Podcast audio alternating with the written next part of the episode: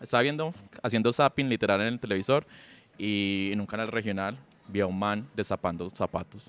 Yo decía, como así? Uno puede tener más de un par de zapatos. Así literal, o sea, la pregunta fue, ¿por qué uno va a tener más de un par de zapatos? Y el man sacaba, sacaba y explicaba, y esos son unos Jordan, ta, ta, ta, y esos son no sé qué. Yo, Jordan, ¿qué es un Jordan? ¿Qué es eso? Yo no sabía Oh. nada. Literal, Todo yo era chiqui. to- todo chiqui con unos bolicheros horribles, que eran unos zapatos que eran como de bolos, que uno en algún momento la gente, yo no sé por qué los puso de moda. Y yo dije como, ¡ah! Yo quiero también. Y, y ya con eso quedé como con ese rollo en la cabeza y desde el 2010 colecciono zapatos.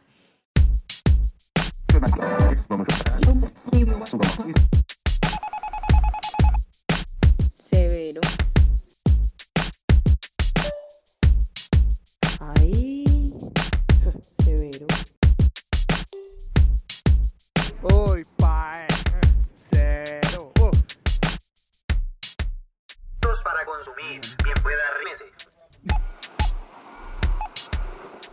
Severo Podcast.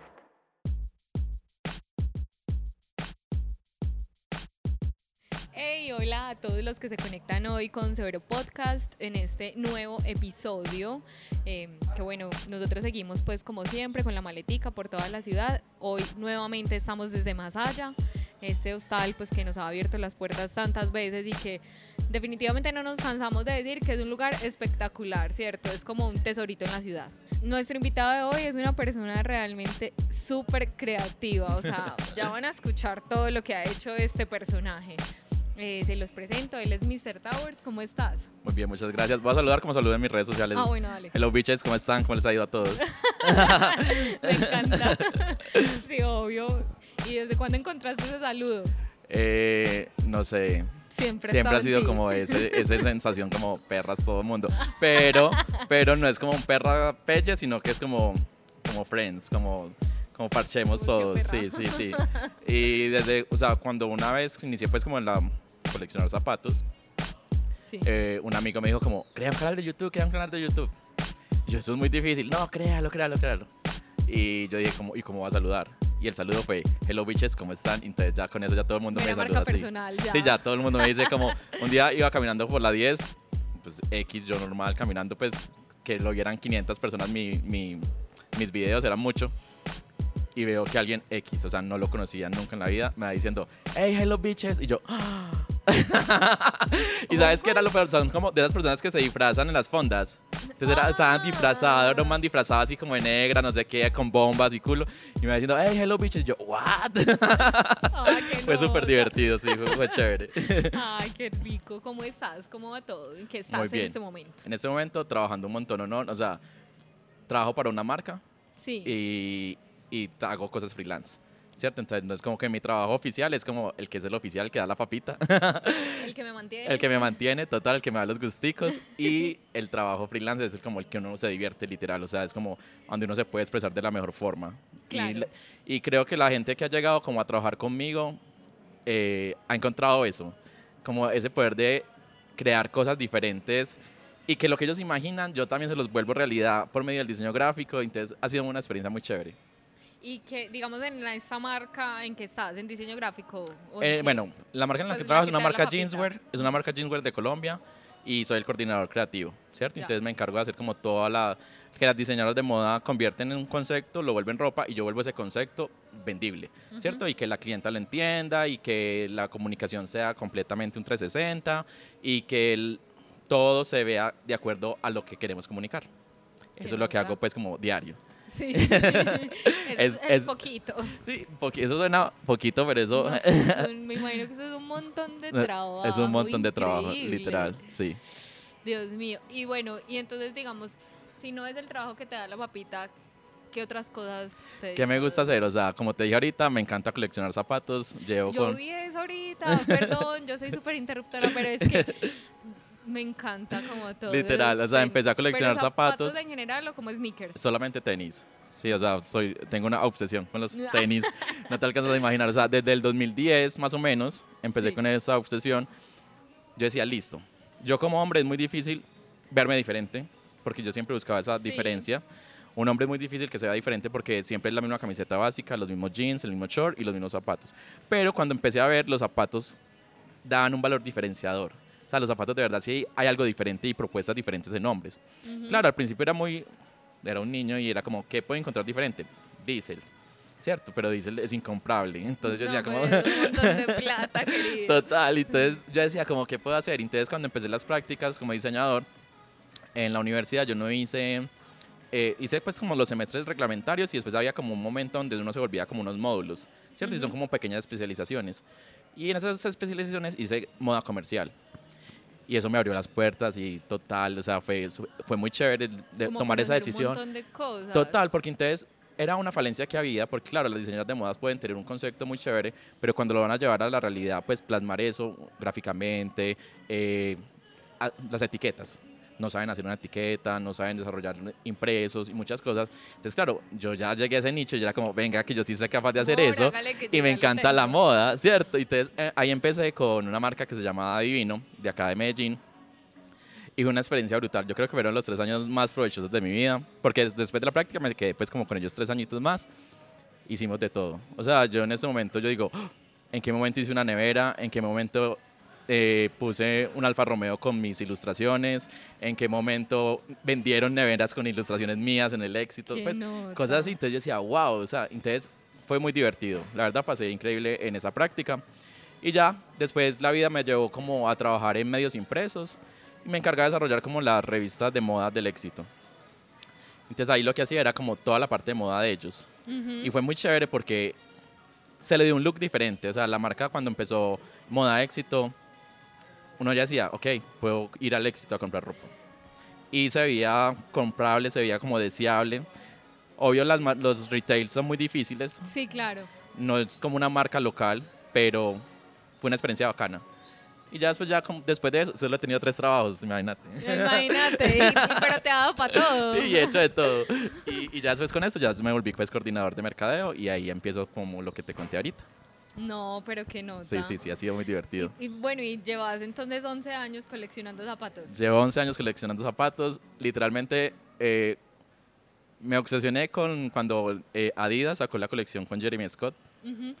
Yo dije como, eso es lo que yo estaba buscando, ¿cierto? Porque yo dije, son un zapato irreverente, completamente diferente a lo que había en el mercado, ¿cierto?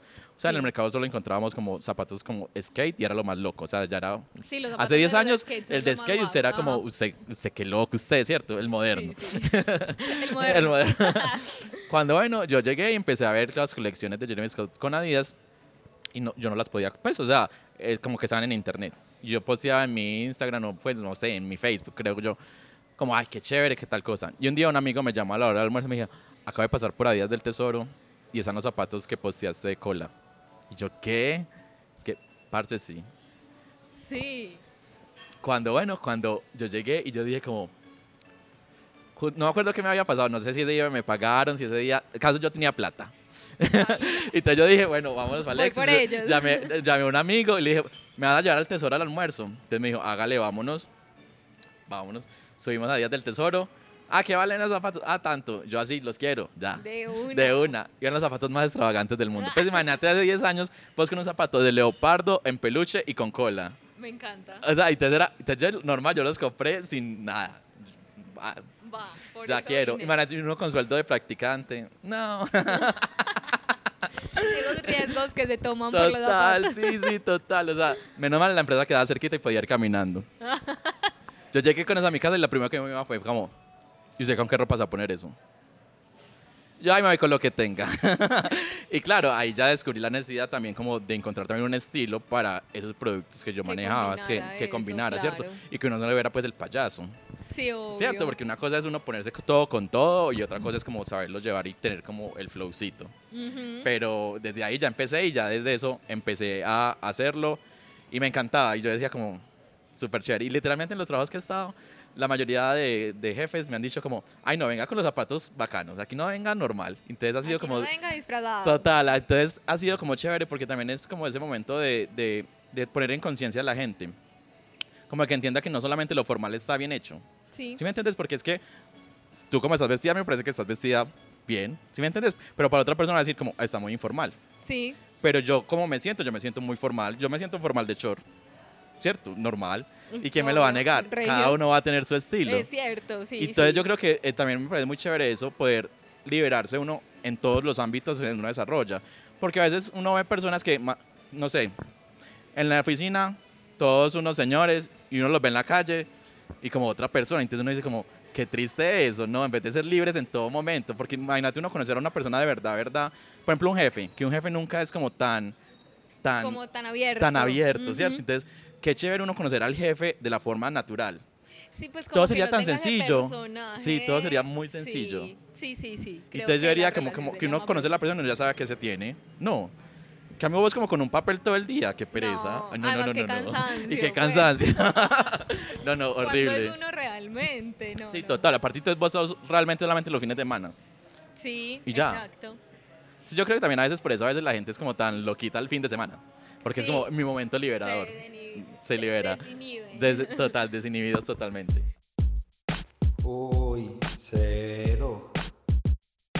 Bueno, creativamente siento que tenés así como mero espíritu, como todo Ah. diferente, ¿cierto? ¿Cómo vos has cultivado esa creatividad y cómo, pues siempre ha estado en vos? ¿O vos de alguna forma la has tenido que, que ir creando? Y Eh, como ir siento que la creatividad siempre ha estado como en mí desde chiquito, pues como que lo, lo que me acuerdo siento que lo tenía muy presente.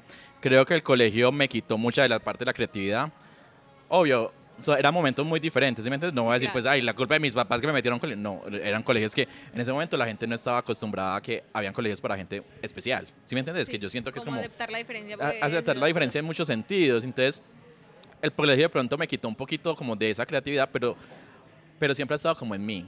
Y claro, uno, la creatividad hay que desarrollarla todos los días. O sea, para mí es súper importante estar informado de todo, de lo que Sí, está pasando. Como estar viendo cosas Total, así. sí. Entonces, por ejemplo, en estos días conté una historia en, en mi Instagram y fue de, de una vez que cuando estaba ya en la universidad, una amiga me pasó un iPad, eh, un iPod. Y yo lo vi, yo no lo supe manejar porque yo en mi vida no existía un iPod, ¿sí me entendés? Y entonces yo dije, no, Mr. Towers, desde hoy en día tienes que aprender todo lo que hay. Entonces uno como todo rezagado, no. Entonces, por ejemplo, hay gente que es como, ay, no, ya, un TikTok que mañé. Mañé no, si la, si la cosa está en TikTok, ¿por qué no voy a seguirla en eh, TikTok? ¿Sí me entendés? Porque te vos vas quedando relegado y es cuando después ya no sabes manejar un celular. O ya no sabes manejar, no sé, la, la tecnología va avanzando y todo va avanzando Eso y vos va- tienes que eso estar no a lo espera tono. uno. Total, eso no lo espera uno. Y las redes sociales, como cambian, cambia la tecnología y hoy es digital, mañana es hablado y así. Entonces, total, o sea, yo creo que es. En mí siempre ha estado eso de, de poder ir siempre avanzando y estar siempre actualizado. Claro, pero y digamos, pero digamos, no solo estar actualizado y como ir siempre avanzando, sino que eso también como que lo reflejas o lo plasmas en cosas que haces. Sí, total, claro, Pues, no obvio, solo total. en tu contenido, digamos, como creador Ujú. de contenido, sino también como en el Claro, por ejemplo, cuando una marca se acerca a mí, eh, lo primero que le digo es como que me dé como, ¿qué quiere llegar con la marca? Como referentes. Como sí, no, como, como usted qué busca con la marca. Y ya ahí yo decido si sí o si no. ¿Por qué? Porque es que yo a veces siento que hay personas que están muy cerradas al cambio.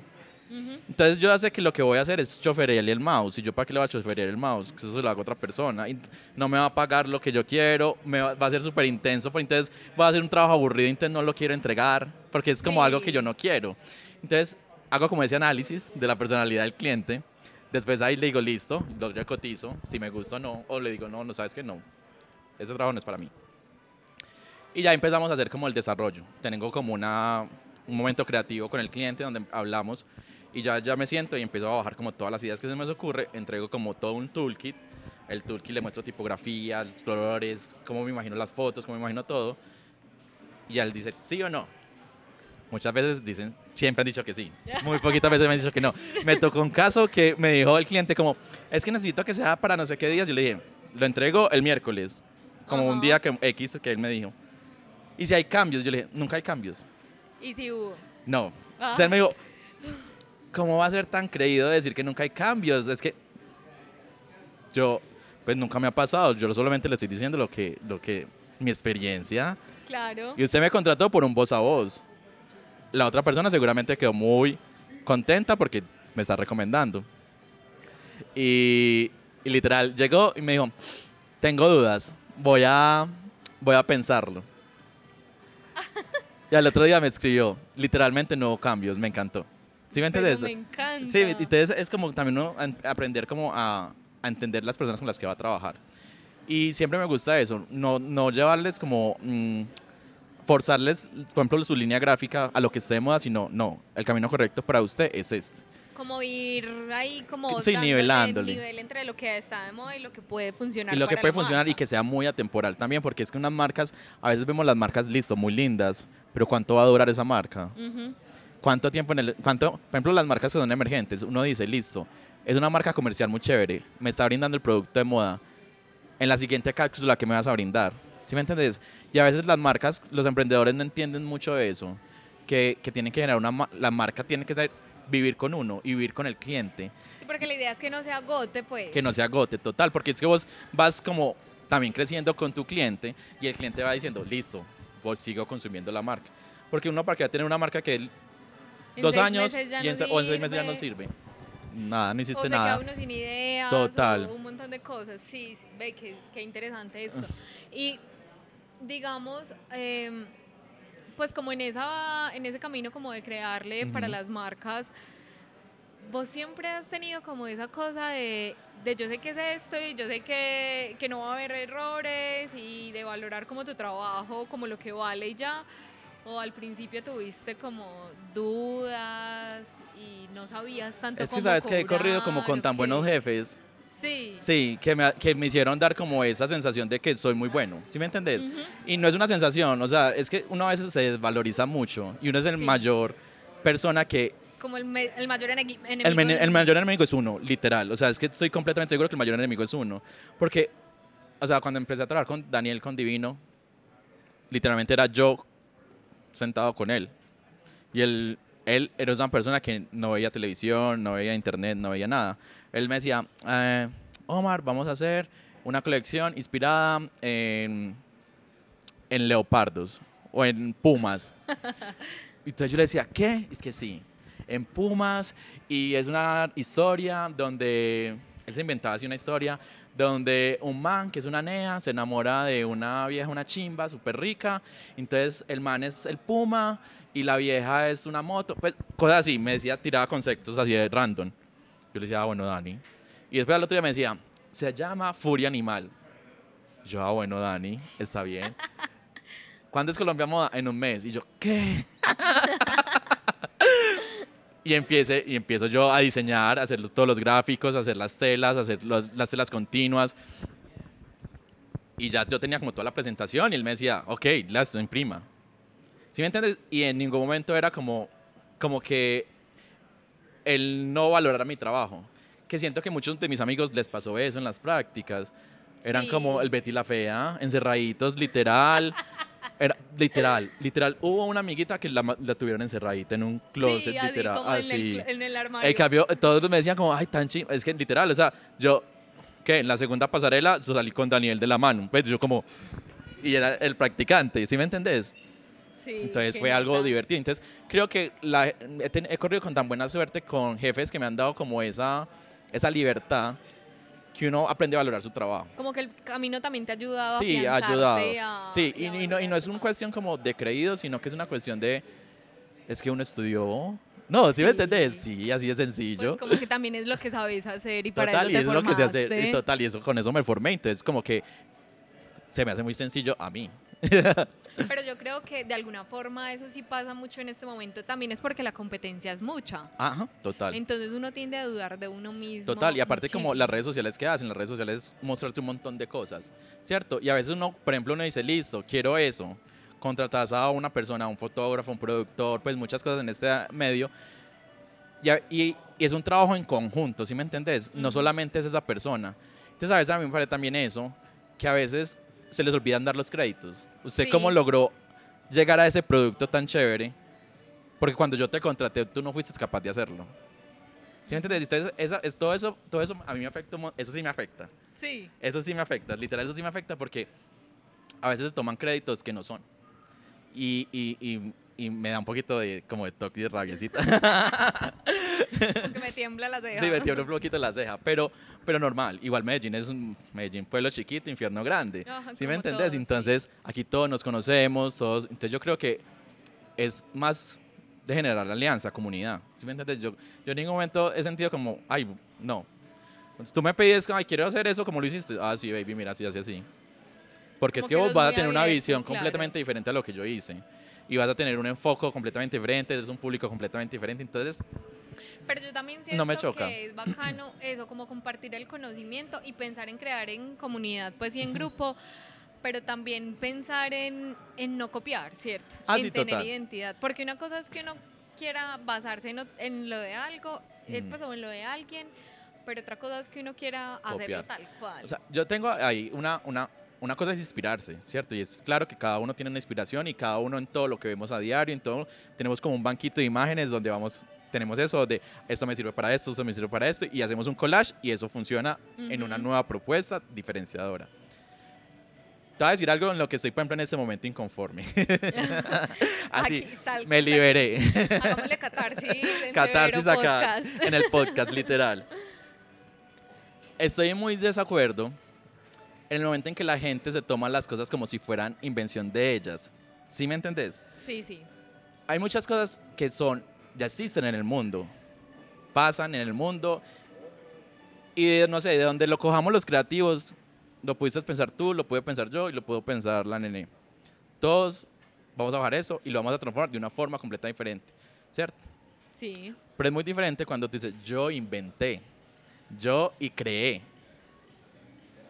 Nene, ¿cómo así que tú inventaste, tú creaste? Que muchos no hemos salido de la montaña, es muy diferente. Pues lo que uno no lo haya publicado. Pero es que ya hay pero, internet, eh, bebé, ya hay internet. y yo ya lo vi en tal lado. Sí, sí, sí. Entonces, eso, a mí eso me afecta mucho, que se tomen atributos de Como créditos ajenos. créditos ajenos, sí. Eso sí me parece feo. Y pasa mucho. Y pasa mucho. Sí, sí, sí. Bueno, y- y digamos, de alguna forma quisiera saber en qué momento como que migró el coleccionar tenis y sneakers como a crear contenido de eso, ¿cierto? Ok.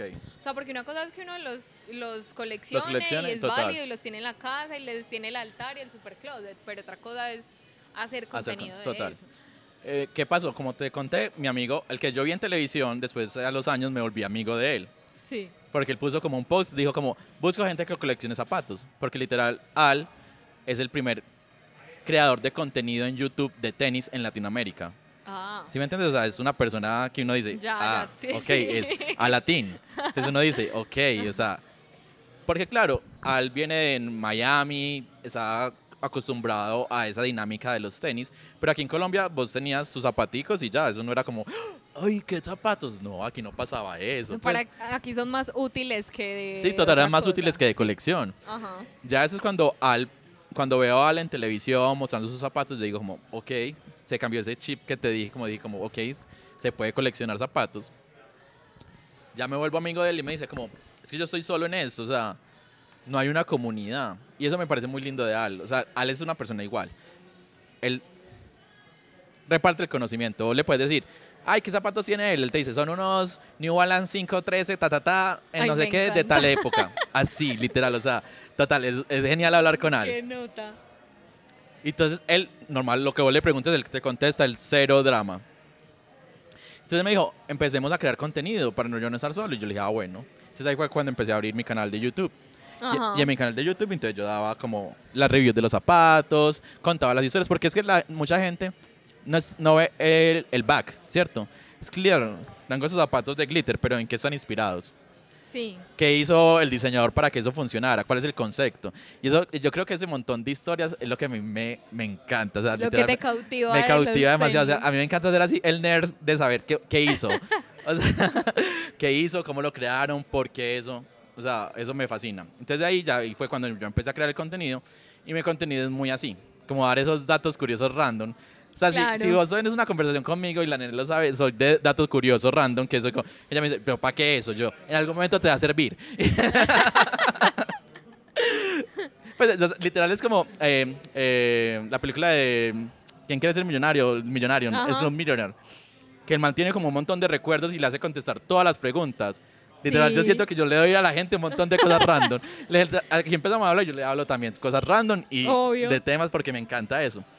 Pero no será también que vos también te interesas, pues, o sea, ahorita dice esa asociación, como en las historias de los zapatos, porque también es a lo que te dedicas de alguna forma, ¿cierto? A darle historia Total. a lo de las cosas de las marcas. Total, sí, o sea, a ca- a cada historia le doy una historia. A cada marca le doy una historia. Exacto. Así, total. Entonces, como que también es súper interesante como para los zapatos. Total, llamo todo lo que es el- el storytelling, o sea, poder contar esas historias de marcas, porque prácticamente son los conceptos, o sea, es lo que hace una marca que uno la viva.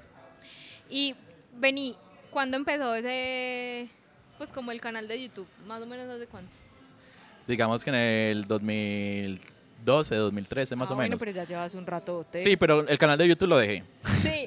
¿Por qué? Porque en eso, uno pasivo-agresivo de uno, en darse uno duro, yo decía, no soy tan fuerte haciendo videos. Porque es que para mí yo decía, tengo ese referente de video y esto, y yo no soy capaz de hacer esto, entonces me daba muy duro. Yo decía, quiero hacerlo. Y por más de que, no enten- o sea, por más de que el programa sea de Adobe y yo sepa manejar muy bien la suite de Adobe, Premiere es completamente diferente. ¿Sí me entendés? Sí. Entonces yo decía, si yo quiero hacer este montaje, ¿cómo hago para...? No pasaba. ¿Sí me entiendes? Entonces yo decía, no. Entonces me negaba rotundamente. Entonces por eso migré como a Instagram, donde es un contenido, donde el contenido era más estático, digámoslo así. Entonces, se Antes. mane- sí, antes. Podía hacer Photoshop, no sé qué, Photoshopear y hacer muchos montajes. Y yo decía, listo, ya, ya, Me melo, encanta. me encanta. Eso es lo que yo estaba buscando, buscar como esa fantasía que yo le quiero dar al, al producto cuando lo muestre. Claro, ya cuando en este momento empieza a migrar todo ese contenido donde ya es video, ya es destapar luces, es cambiar completamente el chip, pero uno no se puede quedar relegado. Ah, yo miro cómo lo hago. ¿Qué tengo que hacer? Ah, tengo que comprar luces, compro luces. Tengo que comprar trípode, compro trípode. Y mirar cómo lo hago a mi manera. Claro. Y, y ha, ha funcionado. Ese sellito. Y ese Pues, sellito, Es como total. lo que hablábamos al principio. Ajá. El saludo es el sellito. El saludo es en general total. es encontrar es el sellito. Total, en entonces, por todo. ejemplo, empecé destapando zapatos como contando la historia. Entonces, porque había una GTV, podía contarlo como largo. Entonces yo decía, listo, perfecto. Voy a contar como toda la historia. Pero claro, como la- el- todo lo mediático se va volviendo como menos tiempo. Es claro, uno cuatro minutos ya no se queda ni a bala. Pues cuatro minutos porque al final le van a decir que reclame tal cosa. Porque pero- al final hay un enlace. Total, hay un enlace para descargar como el tutorial, pero el IGTV ya no funciona, a no ser que sea algo como que te estás, como algo muy, un tema muy profundo, ¿sí me entendés? Pues claro, ya migré a Reels y empecé a destapar como listos zapatos, entonces empecé, primero el Reels solo tenía 30 segundos y yo destapé pues un zapato en 30 segundos, ¿qué hago? Cuente la historia rápido, yo que hablo bien rápido y hablé en 30 segundos y no podía, lo que yo quería decir, yo no. Entonces, listo. Después dije, no, voy a hacer la dinámica diferente, voy a destapar el zapato solamente como una forma como más estética, pero sin hablar, solo música de fondo. Listo, funcionó, funcionó muy bien. Mucha gente lo empezó también como seguir ese modelo. Yo, listo, súper bien. Yo dije, ¿en qué sigue? ¿Sí me entiendes? Porque es que en ese momento de crear uno no puede parar. Y entonces, por ejemplo, en este momento ya tengo como un formato en mi Instagram que se llama eh, ¿Cómo? A ver. Me desconcentré. Ah, no, perdí. Gord, Me vuelve, vuelve, vuelve. Estamos aquí. ¿Cómo se llama el formato en el Instagram? Espérate que se... Puedo mirar, se me olvidó. Claro. me desconcentré así mal, literal. Severo Podcast. Bueno, volvimos, tuvimos un lapsus mental, entonces... Total, una lagunita bueno, pequeña. Bueno, el formato que tengo en mi Instagram que se llama Unboxing Experience y lo que hago es contar en el minuto que me da Instagram las sensaciones que me genera el producto, ¿cierto? Entonces, ha sido un formato que la gente le gustó porque no solamente es destapar por destapar, no solamente es mostrar por mostrar. Va muy ligado a eso que te estaba contando de contar las Ujú. historias, pero de una forma más personal. ¿Sí me Sí. entendés? Porque creo que a veces a la gente me decía, pero es que tú eres muy divertido o como, como que tú no, o sea, estás muy serio. Porque si vos me conoces en persona, vos sentís como ese vibe, eh, ¿sí me Eso entendés? te iba a preguntar, Ajá. como que es fácil mostrar lo que uno es en videos y en redes. A, a veces es muy difícil y es muy difícil uno encontrarse. Yo creo que es un proyecto, es algo que uno tiene que interiorizar mucho. Y pasa con todo, en videos, en fotos. Por ejemplo, antes la gente me dice, ay, me toma una foto así. Yo le digo, claro, venga, yo le tomo la foto. Ay, pero no quede así. Yo le digo, claro, porque es que si uno se para como fotodocumento, no vas a quedar así como yo que estaba pensando que era el rey del mundo. ¿Sí me entendés? Entonces, todo eso depende de muchas cosas. Y, y, por ejemplo, en este momento que cuando hago pues como los fotomontajes, la gente le impresiona mucho porque literalmente estoy dentro de mi pieza. O sea, nunca salgo de mi pieza como para para Como hacer para eso. crear todo eso. Sí, para crear todo eso. Y entonces la gente dice como, yo también quiero hacerlo. Y claro, yo, yo en eso esto- literalmente estaba pensando en crear como un masterclass o algo como para que la gente también aprenda a, a generar el contenido. Es que para mí no hay lío con eso. Es que cada uno va a tener su propia visión, cada uno va a tener su propio estilo. Entonces me encanta. Y ya con el Unboxing Experience ha sido muy chévere porque la gente como que ya me entendió. Como que sabe quién es Mr. Towers. Como, ah, este man es un, así. Sí, Ajá. qué nota. Sí, ha sido muy bacano. Y, y, y las marcas lo han visto. O sea, literalmente, eh, yo nunca monetiza- monetizaba, ni, yo no monetizo ni siquiera mi Instagram. O sea, mi Instagram es como, yo lo hago por divertido. ¿Sí me entiendes? Porque me apasiona. Y es Pero en como- este momento te da plata, digámoslo así. me ha dado plata. Sí. o sea, literalmente me ha dado plata. O sea, hace dos años, en el 2019, creé una colección con el éxito y Ujú. colombiana. Te- Entonces se llamaba... eh, tengo laxos mentales con los Otro nombres. lapsus mental, no pero, importa, pero era People con bien. colombiana y fue muy divertido porque lo que hizo colombiana fue buscar como esos barrios eh, que no tenían un buen concepto en la cabeza de la gente, ¿cierto? Que vos decías, uy, la Comuna 13, no. Uy, si lo ve en Cali, no. No. Uy, Simón Bolívar, nunca en la vida. ¿Sí me entendés? Y llamaron a diseñadores de Colombia a que crearan un concepto para uno de esos barrios. Qué nota. Y fue increíble. O sea, niñas, o sea, les cuento que eso fue de las cosas más lindas que he hecho en mi vida. Mera experiencia. Fue una experiencia br- brutal porque primero viajamos pues a cada locación. Eh, yo estuve encargado de hacer em, la Comuna 13 y Simón Bolívar en Bogotá. Y fue brutal. Fue brutal. La colección creo que ha sido de las cosas más lindas que he hecho en mi vida. Pues literal, pues como que fue algo lindo. Como Porque el proyecto para recordar Sí, total, es un siempre. proyecto para recordar, estar con la comunidad, la comunidad. Literalmente en una entrevista que me hicieron en la W, me preguntan, ¿y, y, y qué entonces? ¿Muy peligroso? ¿Fuiste con policía? Yo le dije, no, es que, Obvio es que, no. porque quieren meter esa información a la gente. Literalmente eran casas de puertas abiertas. Yo entraba a, una- me acuerdo mucho en Simón Bolívar, que entré a la casa de una señora que me dijo, no, venga, yo lo invito a, a que conozca mi casa. Pues uno nunca hace eso en la vida, sí. pues si me entiendes, no. Y yo le dije, claro, de una, me dio café, me dio tinto, me dio todo. Y yo decía, wow, o sea, nos venden un perfil completamente diferente. Claro, que la violencia existe, sí. Pero pues, no la calidad de personas es es- completamente diferente a lo que estamos viendo. Pero tampoco es como que uno lo tenga que estigmatizar tanto. Total, pues. sí. Y, y me, y me parecía que los medios trataban de tener como ese morbo. Entonces me hubo como un free press, una, una gira de medios con el éxito. Y siempre decían como esa pregunta morbosa, como, "Ah, y mucha violencia. Y yo era como, Ridículo. sí, me parecía un poquito ridículo. Pero bueno, pero fue muy divertido y eh, fue la primera colección sin género que existió en el éxito. Porque, bueno, la Comuna 13, obvio, era color, full grafitis, ta, ta, ta, ¿cierto? Y así la querían ellos conceptualizar y la marca pues tenía como lo que quería muy claro. Ujú. Pero con Simón Bolívar, como es una localidad tan grande, o sea, eso es como, Eso es enorme. es sí. enorme, o sea, yo literalmente estuve casi ocho horas en un carro dando vueltas. Yo decía, pero con razón, Medellín es un pueblo. Y no es falso. Y Total, entonces yo dije, ¿qué voy a tomar? O sea, es muchas cosas que tengo que hacer. Sí. Y entonces la conceptualización de, de Ciudad Bolívar fue como la pequeña Colombia. Porque todos los emigrantes que llegan a Bogotá, cuando llegan a Bogotá, Llegan a eh, Ciudad Bolívar. llegan a Ciudad Bolívar. ¿Por qué? Porque es tan grande que ellos después de una hora de pasar como, no sé, eh, la, Como la entrada entrada, a Bogotá, la entrada a. Bogotá, ellos van como una hora y dicen, eso ya debe ser Bogotá, esa es la capital, ya vea, ya hay edificios. Y todos caben a Ciudad Bolívar. Entonces, claro, hay de todas las localidades, entonces lo conceptualicé como la pequeña Colombia y lo que hice fue volver el tricolor en colores pasteles. Y todo lo puse en denim. O sea, esa colección fue divina porque, claro, se veía, todo era monocromático en azul, eh, en amarillo, azul y rojo, pero en colores pastelizados. Entonces fue, fue lindo, fue lindo. nota. Ahora que lo pienso es muy lindo y Y fue como entonces, dirías vos, la primera vez que se monetizó tu pasión es que por se los- monetizó, sí, total. Y sabes que tenis. alguna experiencia que te voy a contar como de redes sociales. Las redes sociales lo que hacen es acercarnos a todos. Ujú. O sea, literalmente eso lo que hizo fue acercarnos el mundo total. Y cuando empecé mi colección de zapatos, me acercó tanto que me acercó al diseñador de los zapatos. O sea, el poder, como yo digo, el poder de un hashtag bien puesto. Sí. Porque es que la gente cree que poner hashtag Instagram, hashtag esta foto, hashtag no sé qué, hashtag... Bebé, ¿qué estás 50. pensando? ¿Qué estás haciendo? ¿Qué estás haciendo? O sea, en la foto ni siquiera se ve, no sé, Nike, es un zapato de Adidas y dices hashtag Nike. No, Estás bien. hazlo bien, haz bien las cosas. O sea, yo creo que eso también es hasta ético, no sé. y entonces, por ejemplo, lo que te iba a decir es que yo con mi perfilcito normal, chun chun, songo zorongo, yo ponía mi colección, hashtag Jeremy Scott, hashtag Adidas Original, hashtag tal, tal.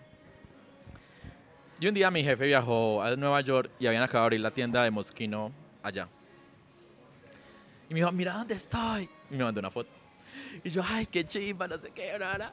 Me dijo, te voy a regalar algo, ¿qué quiere? Entonces yo le dije, bueno, la loción. Acabado de sacar un perfume. Yo, ah, bueno, normal. Me la compró. Llegó, me dio la cosa y yo, ah, bueno, normal. Y yo monté mi foto con el perfume, cha, cha, cha, guachuba. Mi Instagram, mi celular en ese momento, pues mi, ¿qué celular tendría? Como un iPhone 4. Explotó. O sea, literal, se recalentó Sí. mal. Así, o sea, yo dije como, ¿qué le pasó a mi celular? O sea, literalmente salió como el aviso recalentado. Sí, que el iPhone está demasiado caliente para funcionar. Pero, es lo ajá, peor. y yo, ¿pero qué pasó? Entonces, no, yo llegué y pues, apagué eso. Y yo al otro, hasta el otro día, cuando me llama mi mejor amiga, Baby. Y yo, ¿qué pasó? Estás en la página de Mosquino. Y yo, ¿qué? Es que, Baby, te acaban de repostear. Y yo, ¿En ¿qué? Serio? Entonces, bueno, como mi celular estaba bloqueado, yo lo que hice fue eh, esperar que se enfriara. Y al otro día abrí, cuando en los mensajes de Instagram tenía, hola, ¿cómo estás? Pues un mensaje de Mosquino. Hola, ¿cómo estás? Somos del team de Mosquino. Queremos hacerte unas preguntas. Yo, ah, bueno. Contesté. Chun, chun, chun. Me preguntaron, o sea, a mí me da mucha risa porque me preguntaron, ¿de dónde sacaste el perfume? yo, porque te la tula es de hojas el indio. Literal. Entonces yo llegué y le dije como, ah, le conté pues la historia y me dijeron, ah, ok, eh, ¿tienes una dirección en Estados Unidos o algo así? Yo le dije como, ah, sí, sí tengo un casillero. Ah, bueno, dale. Yo mandé el casillero y ya, nunca en la vida me volvieron a hablar. Cuando un día mi casillero reportó como, tienes un producto ingresado. Ya, yo no compré nada, eso seguramente le metieron cualquier cosa a otra persona, qué pesar. Cuando llegué y, y yo lo despaché, porque eso también tiene como una contabilidad, entonces yo dije como. Despachemos eso que después me cobran eso a mí. Lo despacho y era una caja que me habían mandado al equipo de Jeremy de regalo. Sí. Entonces yo fui como, ¿what? Entonces imagínate el poder de las redes sociales, o sea, uno sabiéndolas administrar, sabiéndolos llegar, sabiendo a qué público le estás hablando, te También llega hasta a conectar Sí. con el diseñador, o sea, ¿sí me entendés? O sea, Sí, y literalmente que a uno le mande, no sé, me mandó como un pedazo de revista con, el, con la firma y gracias por tu apoyo. Eso es demasiado valioso. eso ya es un ¿Sí me montón, entendés? O sea, y yo no te claro. estoy diciendo que, que, no sé, ni siquiera la marca que las distribuye me había visto, ¿sí me entendés? Sí. Pero el diseñador ya me vio. Entonces yo decía, wow, es increíble. Entonces eso, eso me encanta de las redes sociales porque te acerca un montón, ¿no? Y tú, digamos, siempre pensaste, pues como cuando empezaste a subir tu contenido, siempre pensaste como en que hubiese una forma y entonces te la craneaste. Bueno, digamos yo creo, yo creo que para ti es un poquito más fácil, pues como por tu formación de diseñador, entonces puede ser más breve que para alguien que no sepa de eso. ¿O qué o Eh, no? Sí, ese, ese siento que cada, cada vez que yo monto algo hay una historia detrás. ¿Sí me entiendes? Nunca, nunca, o sea, mis posts nunca están de lindos, digámoslo así. Sí, ¿Sí, sí, me sí. entendés? Como que es algo que estoy sintiendo, es lo que estoy viviendo, es lo que estoy conectado y lo transmito por medio de mis redes sociales. ¿Sí me entiendes? Como que nunca, por ejemplo, a mí me parece horrible, por ejemplo, comunicar algo que no, que ni siquiera va conmigo. Por ejemplo, en estos días que me llamaron como, ay, quiero que hagas un review de mi comida. Yo le dije como, si no me Gordo, gusta, no. no lo hago. Porque es que a mí me parece muy indelicado yo recomendarte algo y que después no, no sea lo que uno está esperando. Siempre hay que hablar con la verdad. O sea, como que ahí entonces entramos a un tema y es como la responsabilidad del contenido que proyectas, ¿cierto? No es hacerlo por hacerlo. Puede que haya gente que lo haga, pero el ideal no es ese realmente. Sí, para mí no es ese. Y literalmente como que yo solo trato de seguir gente que tenga una vibra de realidad. Porque las redes sociales todo puede ser falso. Si vos ves, si vos ves, obvio, yo tengo cosas que son falsas. ¿Falsas en qué sentido? Obvio.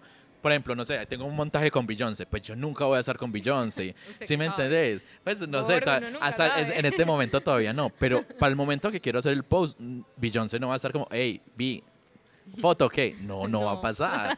¿Sí me entiendes? Pero es que de- si lees es- toda la historia vas a ver cómo vas a descubrir como, ah, este man hizo esto porque es esto.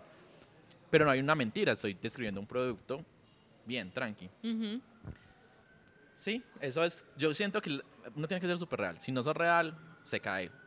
Además eso conecta, creo yo. Uf, Conecta más la conecta- realidad. Conecta demasiado. Eventualmente en algún momento uno se van a dar cuenta que está mintiendo y ya. Sí, total.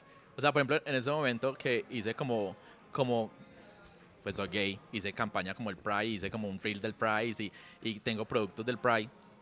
Mucha gente me copió como, ah, y yo como, baby, pues lo que hay, si no le gusta, un follow. No, pues no, no, es literal. Sorry. Sorry, ¿sí me entendés? O sea, eh, ¿por qué va a ocultar las realidades? No, cero. A mí me parece que antes es mucho más lindo eso y uno entender y entender. A mí me parece, me encanta, y es algo que he discutido con amigos que son como muy influenciadores en el, en el medio, Ujú.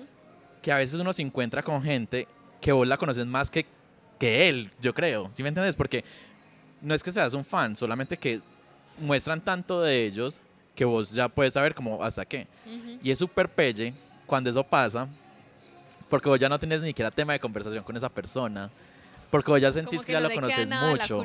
Ajá, no, hay, no, hay curiosidad. Sí. Entonces, por eso yo siento que uno sí debe tener como un storytelling muy bien llevado, donde mezcles como tu vida en forma reality, ¿cierto? Para poder generar el contenido, porque, imagínate vos todos los días, no sé, por ejemplo, mi día a día es muy aburrido, ¿sí me entiendes? Me levanto, trabajo, pero en esos lapsos de tiempo genero contenido, ¿cierto? Sí. Entonces, no sé, eh, una marca me manda, no sé, unas galletas, Ujú. en el momento de mi break hago el, el contenido de las galletas, ¿sí me entendés? Pues la gente sabe que yo estoy haciendo como mi 360 de mi vida natural, Sí. ¿cierto? Sí, yo creo que ¿Vos es... crees que uno puede, digamos, en el contenido en redes sociales y la gente que se esté proyectando a hacer contenido en redes sociales, como que sería ideal uno tener como una temática específica para mostrar, en tu caso, los tenis? ¿O Sí. realmente es muy válido y está bien hacer contenido solo de uno mismo y quién es uno y ya? es depende como lo que quieras hacer. O sea, sí, por ejemplo, a mí me Porque funciona... yo veo que funciona mucho, perdón, te Sí, interrumpo, como, como cuando tienen una temática, o sea, cuando hay algo que los motiva porque se vuelve también marca eso. Es que yo creo que, el- por ejemplo, Instagram lo que hace, lo que hace con uno es volverlo una marca, literal. Ujú. ¿Sí me entiendes? O sea, yo en, en este momento, las cosas cuando me la envían, cuando me dicen como un, un paquete de Mr. Towers, entonces yo digo, ah, o sea, es alguien, una marca que me mandó algo, no es algo que yo compré. Ujú. ¿Sí me entiendes? Sí, porque si no llegaría tu Porque nombre. si no llegaría a mi nombre. Entonces, claro, la- la- lo que hacen la- las redes sociales es volverte como marca, pero uno no puede perder. la- las marcas tienen que estar vivas. Y eso es lo que yo insisto, por ejemplo, en las marcas que yo trabajo. Tienen que estar vivas, porque es que uno un catálogo, ¿para qué ver un catálogo? Uno, ¿para qué seguir una marca que es un catálogo? Sí. Y si tú ves, por ejemplo, las marcas eh, famosas, ellas no es un catálogo, ellos te generan un estilo de vida. sí, sí, sí. ¿Sí me entendés? Trasciende. trasciende un poquito. Y si son más disruptivas, trascienden mu- mucho más y el contenido ni siquiera lo crean ellos, sino que los mismos personas que lo compran son los que crean. Ujú. Que es, por ejemplo, algo que me parece muy positivo, por ejemplo, de Mosquino. Cuando Jeremy cogió el, el director creativo de la marca, la marca cambió completamente. ¿Sí me entiendes? Porque ya esa gente que usaba la marca se volvió el referente visual de la marca. Sí. Entonces eso es como que, primero, la gente se siente muy valorada porque es un producto que no es, que no es barato. ¿Sí me es entiendes? más bien exclusivo. Es muy, muy exclusivo y que vos seas como la imagen de esa marca, Ya. primero hace que vos compres más ropa. Porque, marica, yo ya salí en las redes, yo quiero volver a comprar más. Sí, sí, sí. ¿Sí me entendés? Pero también te crea esa alianza de tú a tú que vos querés seguir mirando qué más hay. Y mira como, ay, mira, esa persona también lo tiene. Ay, mira. Y cuando uno empieza a mirar como ese circuito, por ejemplo, a mí me pasó. Todos los que coleccionamos los Jeremy Scott, yo soy, soy completamente seguro que soy amigo de él. ¿Sí me entendés? ¿Por qué? Porque es que no pasa. O sea, la gente no, no, no, no tiene en su cabeza como, ¿que me voy a poner un zapato de oso? No. ¿Un zapato con alas? No. ¿Sí me entendés? Sí. Pero por ejemplo, en ese momento que lanz- eh, Adidas volvió a decir que va a lanzar como colección con Jeremy, fue el boom otra vez porque mucha gente ya entiende el producto. ¿Sí me entiendes? A veces eso también pasa, que las historias que cuentes debes estar en el tiempo que se deben contar, porque si no, no te van a entender. Sí, puede que la historia sea muy buena, pero que no sea el tiempo de la historia. el tiempo no de la historia y no llegue la historia. Y eso lo he aprendido mucho en la marca que manejo en mi día a día. ¿Y cómo sabe uno qué es el tiempo? Baby, hay que estar súper conectados como con lo que está pasando. ¿Por qué? Te voy a contar una historia chiquita para que lo que me pasó a mí. Va, me encanta. Un día estaba haciendo fotos para la marca en la que trabajo. La marca en la que trabajo es Jeanswear, eh, dirigida a Estratos Bajos 32. Venía de trabajar para el éxito, donde querían que fuera muy aspiracional las marcas de ellos. ¿Cierto? O sea, teníamos a Alessandra Ambrosio como modelo. Y traíamos modelos de internacionales a hacer las campañas. Y las campañas siempre eran un despliegue wow. A pasar a manejar una marca dirigida al estrato 2 y 3. Eso fue un cambio Radical. radical. Porque claro, cuando yo empecé a crear la marca, la primera campaña que hice me dijeron, eso es muy butiquero. Mm, mm". Y yo, ay Jesús de Nazaret, yo por, yo por qué cambié de ¿En qué- trabajo, ¿En qué vaca loca me metí? en qué vaca loca me metí. Y listo, fui a tomar fotos en Parques de Río de la marca y yo estaba normal para mí, ¿cierto? Vestido normal para mí. Tenía un overall, un overall, un jardinero, un overall Sí. de cuadros, una camiseta blanca, una camiseta negra, no sé, o un bucket hat pues como naranjado y, y zapatos X, no sé qué zapatos tendría pues. Yo llegué normal y ese día están haciendo como jardinería en todo, en todo el, eh, Ciudad. en Parques de Río. Ah, en parques. en Parques de Río, normal, estaban haciendo jardinería y yo veía que todos los otros jardineros me miraban. Yo estoy muy acostumbrado a que me miren porque la gente, pues mira, hoy tengo zapatos como de Como de brillito, brillantes, de sí. brillantes, y la gente, claro, voltea a mirarme, pero entonces ya como que se me hizo paisaje. Sí. Pero ese día sí fue muy incómodo, yo como, ¿qué pasó? ¿Qué estoy Yo haciendo? me miré y yo dije, ¿what? cuando, cuando, bueno, cuando, normal, yo seguí tomando las fotos, tranqui, y se me acerca un celador. Y me dice, hey, parcero, ¿usted canta trap? Y yo, ¿qué? Sí, trap. Y yo, ah, no. ah, entonces, eh, el fotógrafo con el que estaba me guiñó el ojo y me dijo, dile que sí. Entonces yo le dije, ah, sí, parce, yo canto trap. Pero así, trap. Eh, Yo canto trap. y es que, ah, ¿y usted con quién, con quién, con quién ha trabajado? Pues, para mí en ese momento yo dije como, ah, con J Balvin. entonces, entonces man llegó y me dijo algo que me cambió la vida. Me dijo, ah, no, parce. Si no es con Farruko, usted no es nadie. Va. Entonces yo ahí comprendí que literalmente vivimos, cada uno vivimos en burbujas que nos hace que estemos conviviendo con las personas. ¿Sí me entiendes? Para mí J Balvin era alguien muy grande, pero para él Farruko era su ídolo. Entonces ahí yo fui donde dije, ya entiendo lo que me decían en la empresa cuando me decían, te falta pueblo. No es que me falte pueblo, sino que me falta vivir en la burbuja en la que tengo que comunicar. Sí. ¿Sí me entiendes? Entonces, ese momento de segmentar las cosas y de saber a qué burbuja le quieres llegar es saber contar la historia y saber en qué tiempo vas a contar la historia. Claro. Ay, bueno. Interesantísimo. No sabes en todo. Como que te escucho y mi cabeza está por allá a 3000 por hora Ah, volando. Así Como... son mis amigos cuando les Sí. empiezo a contar historias conspirativas. Porque, obvio, como yo somos diseñadores gráficos todos, no vamos a hablar del trabajo. Pero ahorita nos reunimos y yo les empiezo a contar historias conspirativas. Y ellos son que, ay, no me hablen más de eso, yo no quiero saber nada, yo quiero vivir así tranquilo, que la tierra es redonda. Historias de terraplanistas. Total, total, total. Les cuento historias porque a mí me gusta saber así. Como te dije, soy así super nerd y me gusta ver las dos versiones.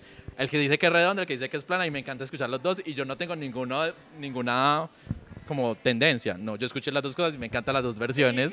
me encanta todo. No hablemos de eso, que yo tuve una discusión de terraplanistas y ahí nos vamos.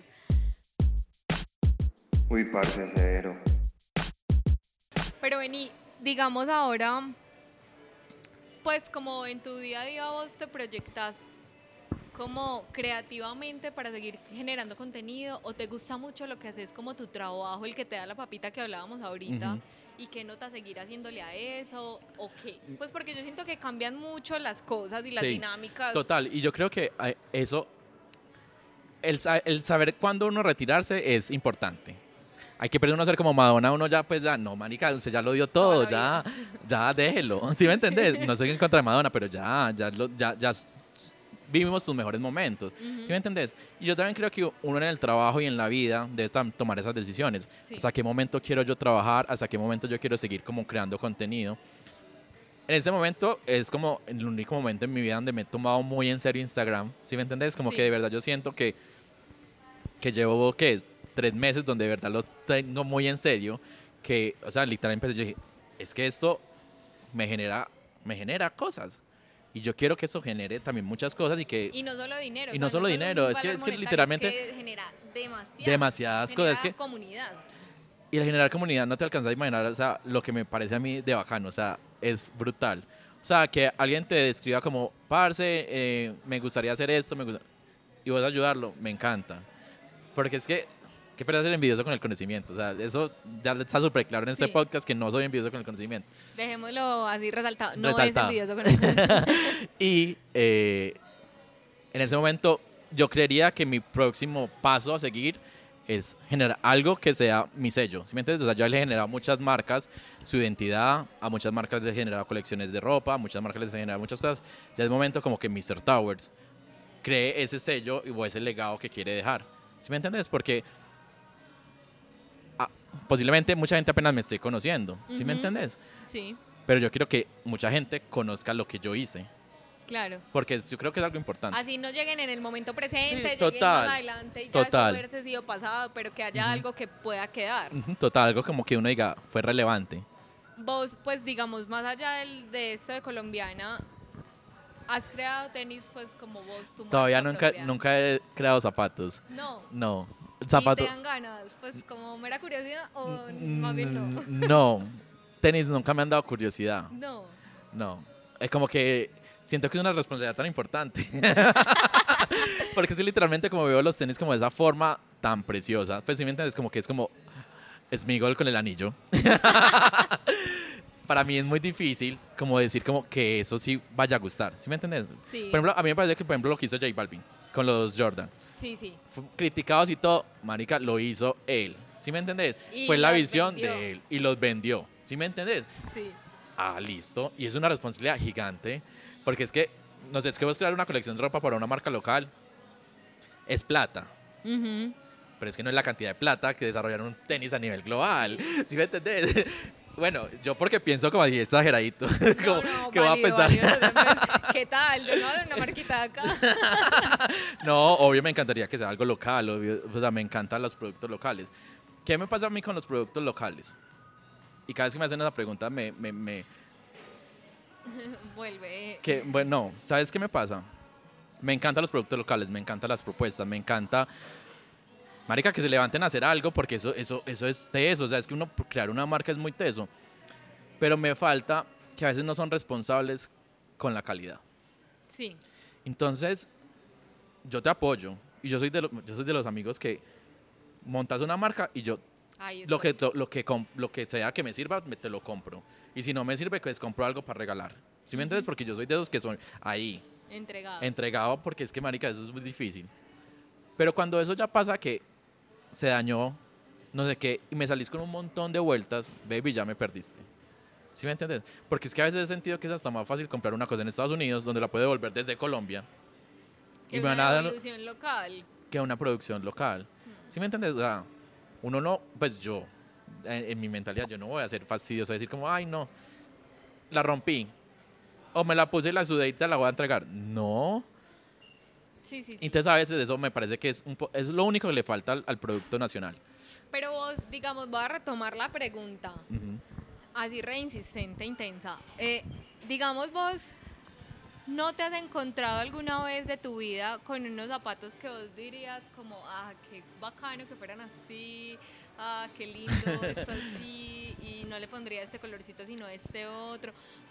No, y que eso te lleve a hacer algo. No, No. sos feliz con lo que... No, ¿sabes por qué? ¿Sabes, ¿Sabes por qué no soy así? Porque como veo ese detrás, como sé el detrás que hay y todo lo difícil que es llegar a hacer esa producción, si esa persona creyó que eso era lo ideal para ese zapato, así debe ser. ¿Sí me entiendes? Por- porque respeto mucho al artista que hay detrás. Sí, por sí, eso sí. creo que no, que no veo como el por qué.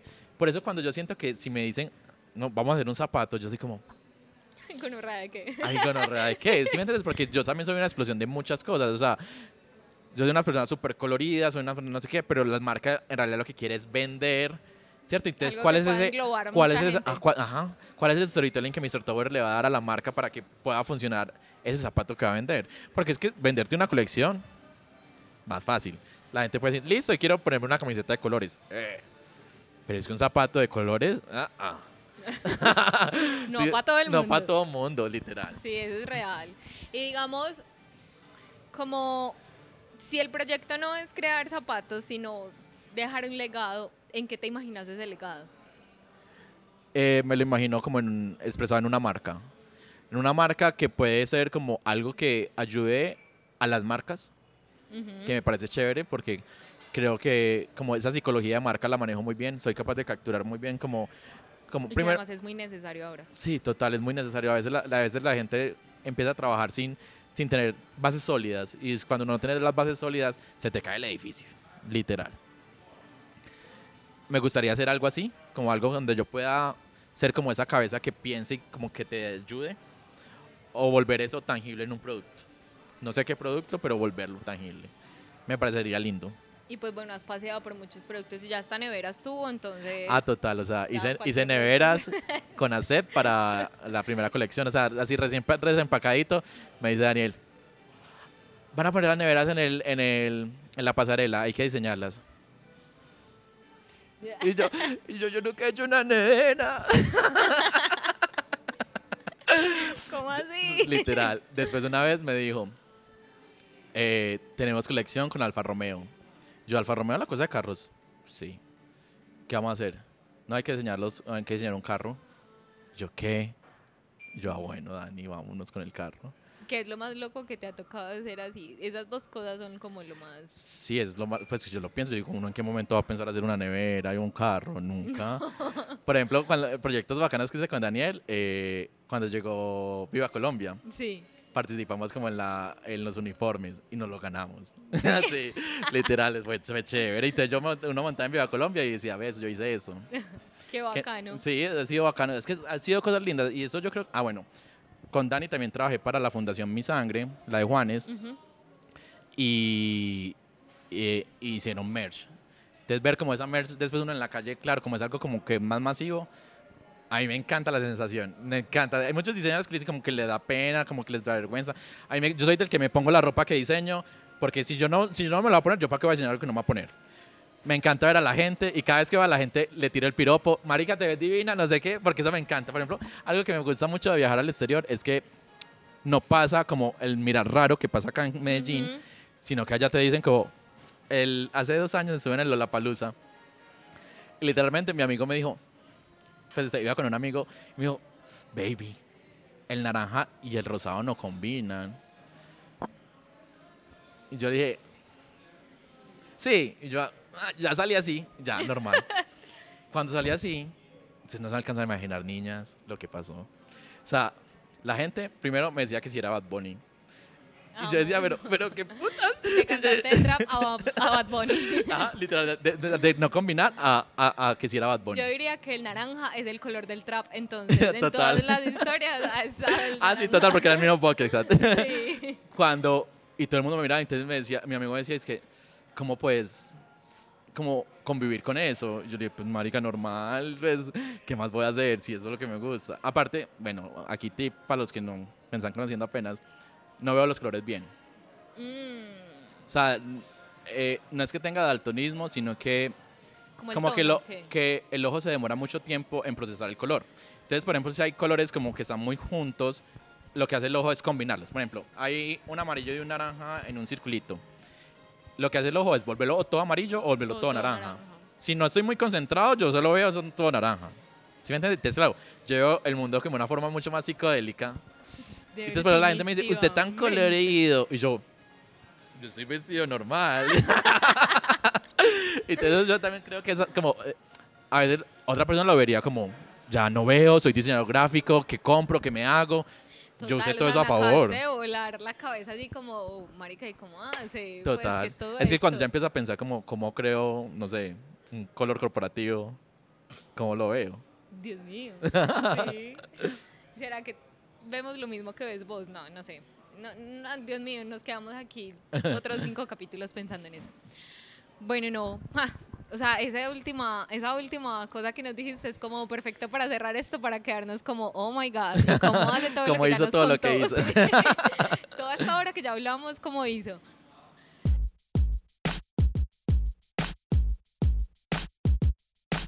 Vamos a cerrar ya porque si no esto se nos vuelve una cosa enorme Sí, y claro. vamos a cerrar como, como siempre lo hacemos con nuestro top 5. Espero y aspiro que no sea súper difícil para ti, ¿cierto? Esperemos que no. Pero es lo mismo, es cinco marcas, artistas, personas. Podemos cerrarlo en personas que estén relacionadas con sneakers y con tenis Ujú. o en personas que simplemente estén relacionadas con diseño. Si vos lo querés cerrar, Listo, de perfecto. Medellín. ¿Quién De una. De Medellín, empecemos con Alatin, que ahorita lo dije. Obvio, pana, amigo. me encanta que tenga el poder del conocimiento. Eso me parece muy importante. Me parece súper, eso me parece súper chévere. Cuando la gente tiene como tanto conocimiento y lo difunde, me parece brutal. Aparte, crear una feria como la que crearon como de Sneaker Society es brutal. Poder llevar todo un montón de gente que solamente vive digital, porque todos los sneakerheads vivimos digitales, todos vivimos. A veces hay tenis que nunca llegan a Colombia, solamente los vimos en una página. Y reunirnos todos en una sola convención es una cosa increíble porque primero vemos a los amigos con los que solo hemos chateado y segundo vemos esos pares soñados que todos habíamos querido tener Ujú. que alguien los va a comprar o solamente los vamos a mirar, pero vamos a estar en contacto y vivir la sensación me parece brutal. Entonces primero voy a poner a Ali. Ay, Cuatro eh, más. cuatro más. Eh, bueno, voy a hacerlo así como una persona, eh, voy a hacer otra persona, la nene Ro- Rosero. Obvio, me encanta. Pues es que es, que es, es demasiado, es como desde que soy amigo de él, de ella, lo que me ha hecho es como, lo que ha hecho es como mostrarme como, marica, uno sí puede ser independiente, que eso es Ujú. muy difícil. Entonces eso me encanta de la nene. Eh, me encanta todo lo que hace, por ejemplo, ay, me encanta lo que hace Sifu. Uf, me encanta, o sea, Sara Cifuentes la amo, o sea, me parece que ha trascendido también mucho, o sea, yo estudié con ella y, y su trabajo me parece que ha llegado a marcas muy chimbas, que uno dice, o sea, el culo face, que es el delfincito, el, el careculo, el careculo, ya es es en español, eh, que es el que es el delfincito, uno lo ve en todos lados, o sea, uno una vez está como en otro lugar y ve el delfín y uno es como, ¡ay!